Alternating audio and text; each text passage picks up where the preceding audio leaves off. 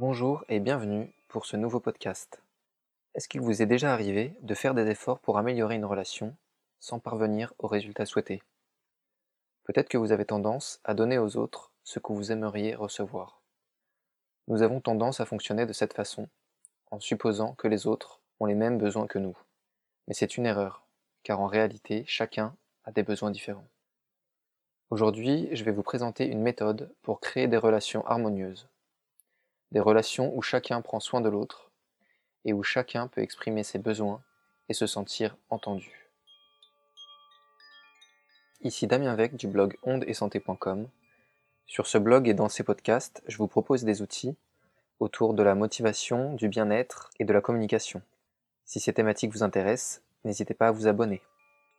La méthode dont je vais vous parler aujourd'hui est tirée du livre de Gary Chapman, Les cinq langages de l'amour.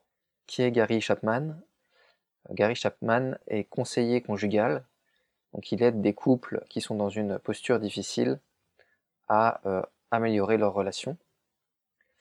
Mais cependant, l'outil que je vais vous présenter va beaucoup plus loin que juste les relations de couple. Vous pourrez grâce à lui améliorer toutes vos relations, notamment vos relations de couple, mais aussi les relations que vous pouvez avoir avec vos enfants, avec vos amis, ou avec des collègues de travail par exemple. Le mot amour, il faut ici l'entendre au sens large, au sens de bienveillance ou de prendre soin euh, des autres. Pour bien comprendre euh, le concept, Gary Chapman nous propose une image. Il nous dit que nous avons tous en nous une coupe qui se remplit et se vide d'amour. Il est important de toujours avoir de la réserve d'amour pour pouvoir en donner autour de nous. Dans les relations harmonieuses, on va pouvoir à la fois remplir notre coupe d'amour et à la fois donner de, l'amour aux autres. Et le problème intervient lorsque justement il y a des relations dans lesquelles on ne va pas être nourri d'amour, et dans ce cas-là, il y a un moment donné où notre coupe va être vide et on ne va plus parvenir à donner non plus de, l'amour à l'autre. Donc ça peut arriver par exemple dans une relation de couple en froid, ou aussi par exemple avec des relations euh, conflictuelles comme avec euh, un enfant euh, difficile ou avec un, adolescent par exemple qui est en, crise d'adolescence entre guillemets. Alors comment est-ce qu'on fait pour relancer euh, la relation, pour remettre de l'amour dans cette relation? C'est là que les cinq langages de l'amour vont nous être utiles. La première étape, c'est de comprendre que votre langage de l'amour n'est pas forcément le même que celui de la personne en face de vous. Donc si vous, vous voulez recevoir quelque chose et que vous donnez ça à l'autre personne, ça ne va pas forcément remplir la coupe d'amour de l'autre personne. Donc ça ne va pas permettre de relancer la relation. La première question à vous poser, c'est donc de savoir quel est votre langage d'amour principal. Et dans un deuxième temps, vous allez chercher à répondre à la question quel est le langage d'amour principal de la personne avec laquelle vous avez un déséquilibre dans la relation? Gary Chapman a observé qu'il y avait principalement cinq langages de l'amour que je vais vous décrire dans la suite de ce podcast. Et il a aussi observé que chaque personne a un langage de l'amour qui est plus important pour elle que tous les autres. Donc ça va être important justement de, savoir reconnaître quel est ce langage pour vous-même et pour chacune des personnes euh, avec lesquelles vous avez des relations.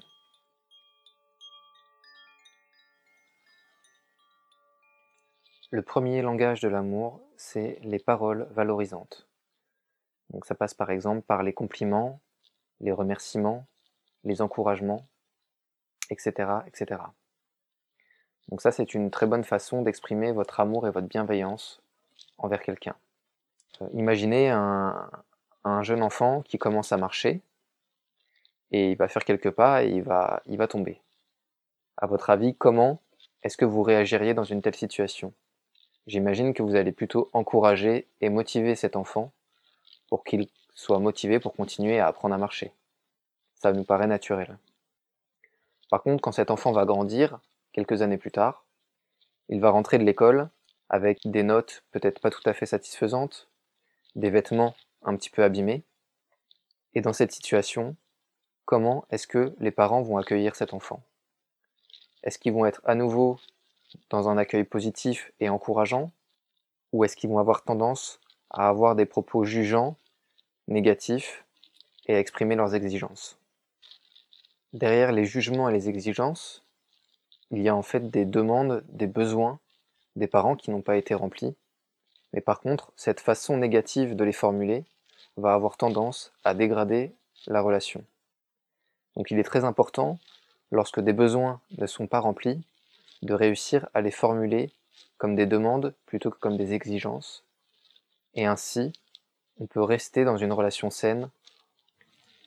Il est donc important d'apprendre à exprimer ses besoins avec bienveillance tout en restant positif et en envoyant de l'amour à l'autre personne.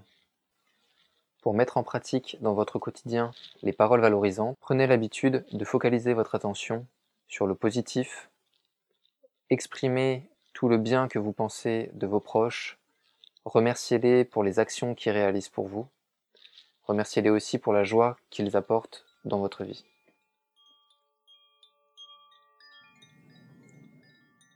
Le deuxième langage de l'amour, c'est les services rendus. Ça peut être par exemple euh, avec votre partenaire l'ensemble des tâches pour euh, entretenir euh, le, le, logement. Ça peut être mettre la table, faire le ménage, entretenir le jardin, nettoyer la voiture, etc. Préparer le repas. Au niveau professionnel, ça peut être aussi ben, tout, tout, un autre type de, de tâches comme préparer un dossier, faire, une tâche liée à votre profession. Une mauvaise répartition des tâches ou une mauvaise expression de ce besoin peut vite mener à des conflits. Mais inversement, si euh, les tâches sont bien déterminées et que chacun a exprimé ses besoins, ça peut être aussi source euh, d'échanges et du coup de, de, chacun peut prendre soin des autres en réalisant les tâches qu'il est libre et qu'il a plaisir à faire pour les autres. Voici trois étapes pour appliquer euh, ce langage de l'amour au quotidien. Donc la, première étape, ça va être d'écouter les demandes des autres.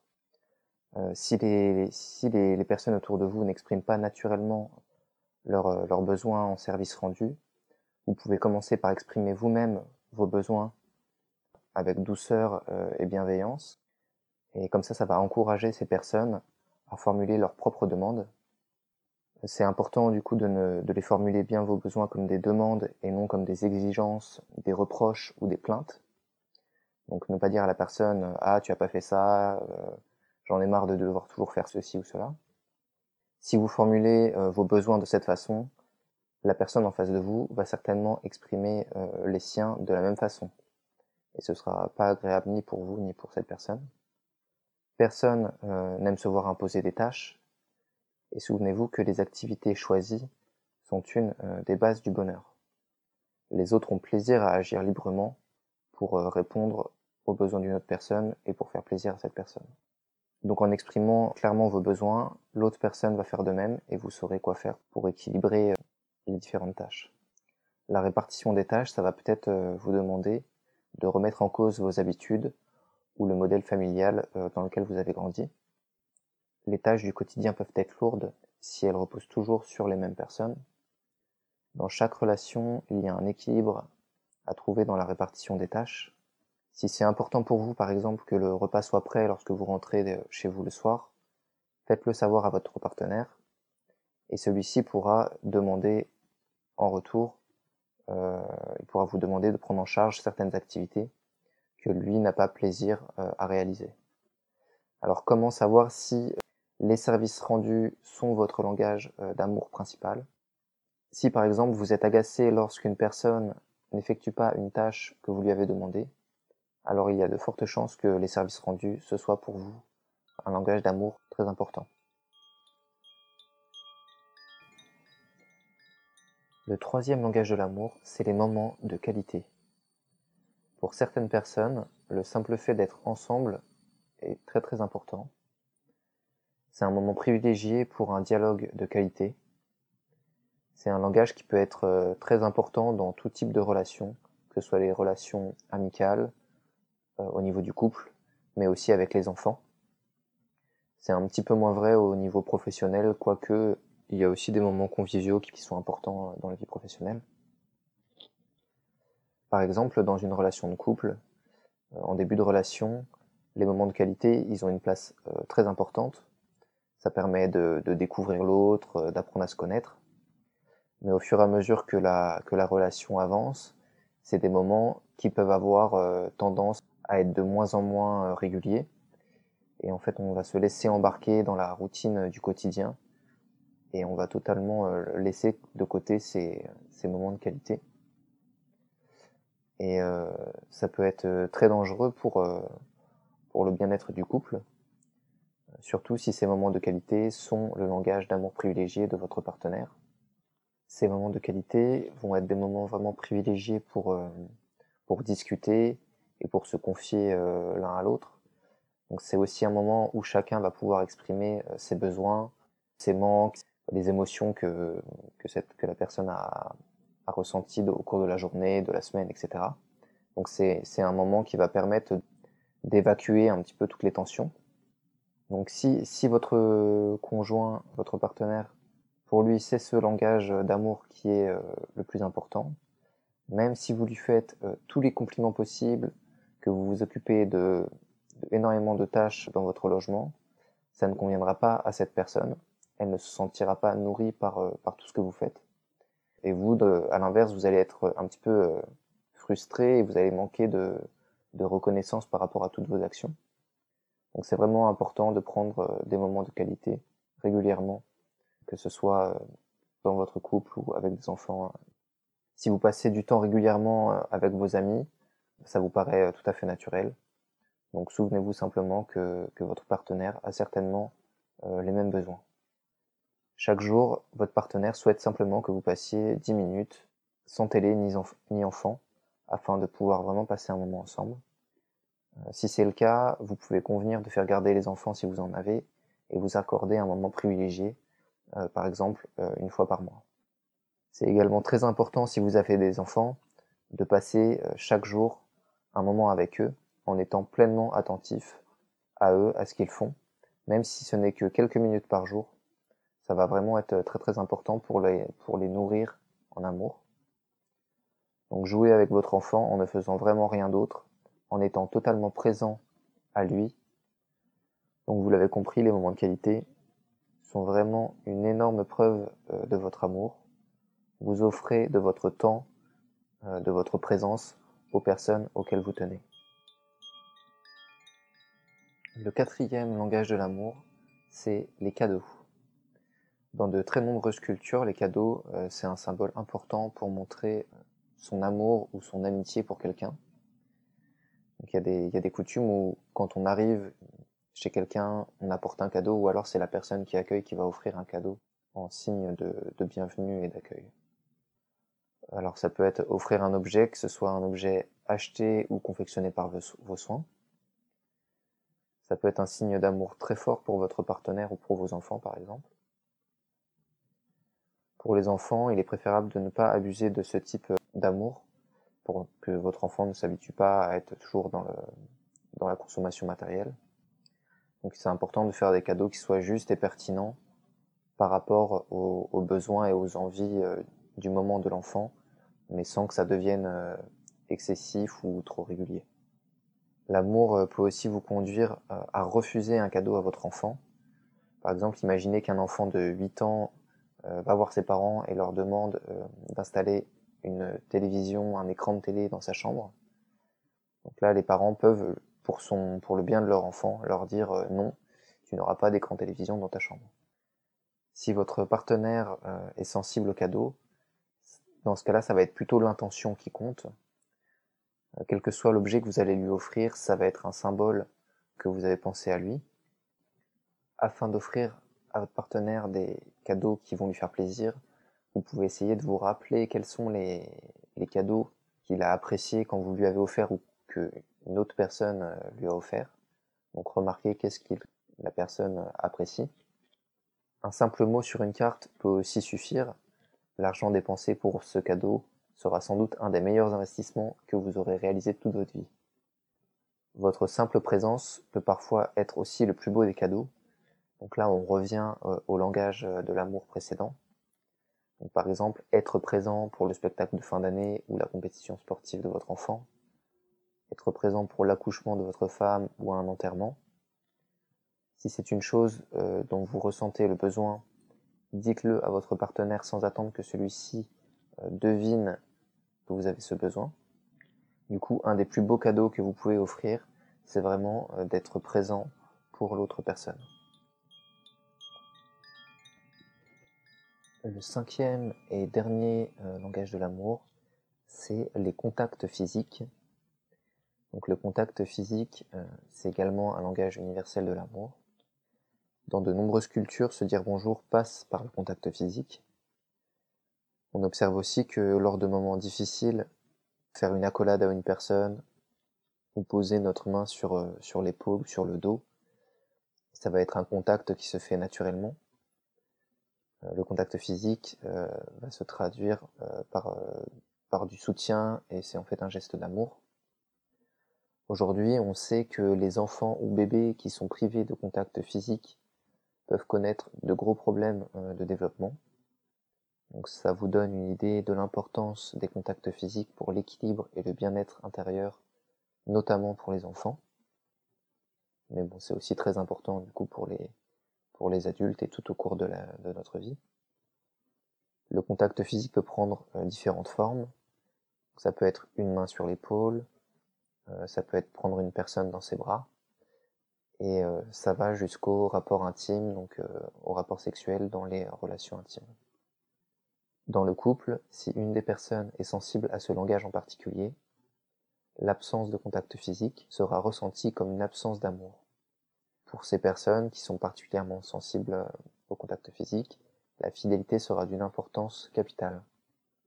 Le plaisir dans le contact avec votre partenaire, ce sera le résultat d'un apprentissage progressif Prenez l'habitude d'observer les réactions de votre partenaire lorsque vous euh, touchez cette, personne à tel ou tel endroit euh, bien précis. Ne fonctionnez pas par automatisme. Il s'agit d'un véritable apprentissage et d'un véritable partage qui créera pas à pas une plus grande complicité. Je vais maintenant vous récapituler les cinq langages de l'amour que nous venons de voir. Et ensuite, je vais vous rappeler le processus pour euh, appliquer dans vos relations l'utilisation des cinq langages de l'amour. Le premier langage de l'amour, c'était les paroles valorisantes.